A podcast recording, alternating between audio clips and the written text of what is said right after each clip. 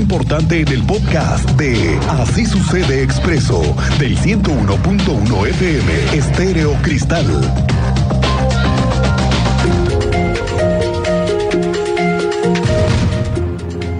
Bueno, pues ya se viene la temporada de lluvias, al menos el pronóstico es que este mes ya llueva y si no el siguiente. Recientemente se han estado terminando las obras en los drenes de la ciudad que han sido afectados. Hay limpieza y recorridos de supervisión en las zonas claves. Ahora, tenemos una nueva infraestructura pluvial que deberá sí o sí resolver el tema de las inundaciones que se tenían registro en 5 de febrero, con el cárcamo que se ha construido en el último año y con la capacidad para manejar el agua, casi resultaría imposible, eso dicen las autoridades, ¿eh? de que se vuelva a inundar esta zona. Pero ahora sí que está por verse. Lo que sí es que hay una disposición para dejar todos los drenes al 100% de su funcionamiento, de su capacidad. El vocal gen, el de la Comisión Estatal de Agua, ha dado a conocer una estrategia con el fin de tener muy clara la realidad que existe en los drenes. Tú sabes más de esto, Andrea Martínez. Muy buenas tardes.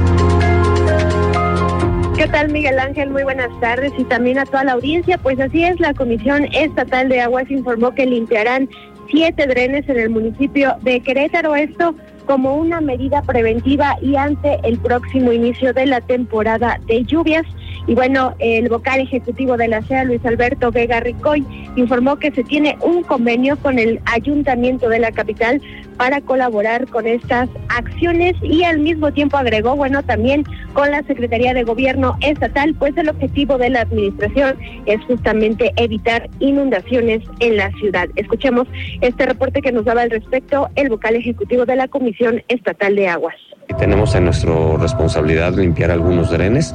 Este, tenemos convenios con el municipio de Querétaro para, para la limpieza de algunos drenes y estamos en perfecta coordinación con, tanto con ellos como con la Secretaría de Gobierno Lupita Murilla. También trae el, el, tema de, de, dejar todo eso bien para evitar inundaciones, con, con porque trae a, a, a su cargo protección civil. Entonces, una coordinación muy, muy estrecha entre municipio, eh, SEA y protección civil del, del, del Estado. Aunado a ello, Vega Ricoy eh, también recordó que la comisión tiene un programa de limpieza de drenes, por lo cual, bueno, señaló que esperan a que se acerque eh, pues más este arranque de la temporada de lluvias en el estado de Querétaro para comenzar a retirar la maleza de dicha infraestructura pluvial. Esta fue la información, Miguel Ángel. Gracias, Andrea Martínez. Pendientes. Oiga, pues bueno, ahora después del tema de las lluvias, vamos a hablar de las obras. El municipio de Querétaro tiene un plan para el centro de la ciudad y es que esperan que antes de que concluya la administración de Luis Nava pueda construirse una subcomandancia de seguridad en el centro histórico. La va a coordinar con acciones preventivas en la zona que se requieren. El jefe de la policía, Juan Luis Ferrusca, confirmó que ya analizan varias opciones de terrenos. Se requiere uno entre dos 2.500 metros cuadrados en el centro, ¿eh? y se prevé la presencia de entre 80 y 100 elementos de seguridad que pudieran estar adscritos a la zona de esta subcomandancia en el centro de la ciudad, donde puedan resguardar patrullas, donde puedan tener todos los servicios necesarios que requiere una corporación y además un banco de armas albergaría pues, este, pues sobre todo eh, las unidades vehiculares a resguardar de las patrullas y bueno pues todo eh, el, personal policial que esté destinado a esta zona del municipio de Querétaro y bueno pues contaría precisamente con baños, con regaderas, con un modelo similar a los que hemos estado desarrollando en las últimas subcomandancias, un banco eh, de armas y oficinas para los mandos policiales, posiblemente una aula para poder tener algunas reuniones y o capacitación en ese espacio y bueno, pues sería la proyección que tenemos. El subsecretario de Gobierno en el municipio de Querétaro, Juan Carlos Arreguín, informó que ya está por presentarse este proyecto formal en el que están buscando que exista un mercado artesanal y cultural en el centro para las diferentes organizaciones de comerciantes y artesanos y que pueda ser ahora sí establecido y con ello evitar la proliferación del ambulantaje en todos lados del centro. Dice el señor Arreguín que de tener un centro de exposiciones para vender sus productos, Padrín podrían ofrecer eventos culturales y que sean atractivos también para pues un punto de interés de los turistas se está revisando un inmueble en la calle Allende, donde actualmente se encuentra un SEDAI. Ahí podría ubicarse un mercado artesanal.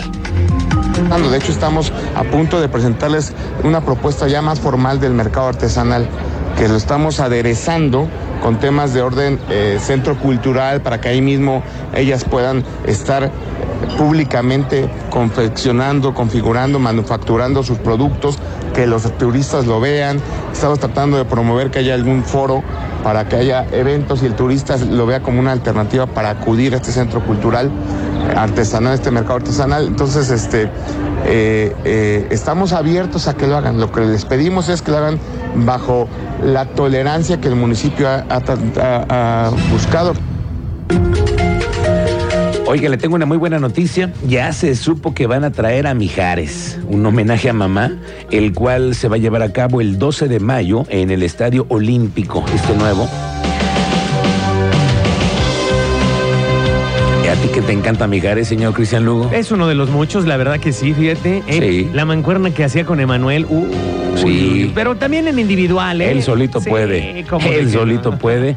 Y bueno, viene a festejar a las mamás, va mm, a propiciar un espacio de convivencia, armonía, de respeto. Ya ve que andamos ahora con esto del andar con mucha tolerancia.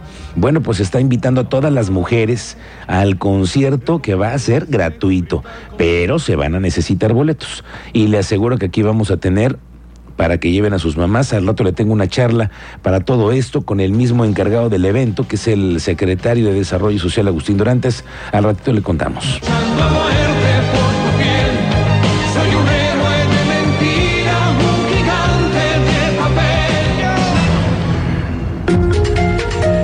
Bueno, le tengo que reportar nuevamente un accidente con pirotecnia. ¿Tú sabes cómo estuvo esto? Santo cielo. Vamos contigo, Teniente Mérida. Buenas tardes. Muy buenas tardes, Miguel Ángel. Muy buena tarde a nuestra audiencia. En efecto, para nuevamente eh, darles a conocer un incidente con pirotecnia en el municipio de Peñamiller, en la comunidad de Cruz del Milagro, perteneciente a la delegación de San Miguel Palmas donde se reportaron cuatro personas lesionadas por un incidente con pirotecnia. Al lugar acudió personal de protección civil y de seguridad pública. Las primeras investigaciones señalan que hubo una explosión de pirotecnia en un lote baldío, dejando a varias personas con lesiones. Los mismos lesionados fueron trasladados a un hospital para su atención médica por personal de protección civil del municipio de Peñamiller. Las autoridades se encuentran en contacto permanente con los familiares de los lesionados y también se realizan las investigaciones correspondientes. Estaremos dándole seguimiento a este lamentable hecho, nuevamente incidente con pirotecnia Miguel Ángel. Gracias, Teniente Mérida. Estamos pendientes de este asunto. Ya se supo que la empresa Rontro, comercializadora mexicana, fue la ganadora de la licitación que va a operar el crematorio municipal durante los próximos 10 años. A ellos le dieron la concesión. El municipio va a recibir por la renta del espacio unos 53 mil pesos mensuales y de acuerdo con los funcionarios del municipio ya se tiene la licitación y con ello se tiene certeza de que hay un proveedor para el crematorio. Sí, mira, el proveedor adjudicado fue Rontro, comercializadora mexicana SADCB. Eh, fue una licitación pública, la 029 de 2022, en segunda convocatoria. La fecha fue el, la fecha de la adjudicación fue el 9 de enero de 2023. La vigencia del contrato es del 1 de febrero hasta el 31 de enero del 2033 y el monto de las rentas mensuales es de 53.900 pesos con IVA incluido. Esto empieza a operar a partir de... Primero de febrero se le dieron dos meses de, de eh, como permiso mientras se hacían las adecuaciones, pero hoy ya está funcionando, ya está abierto.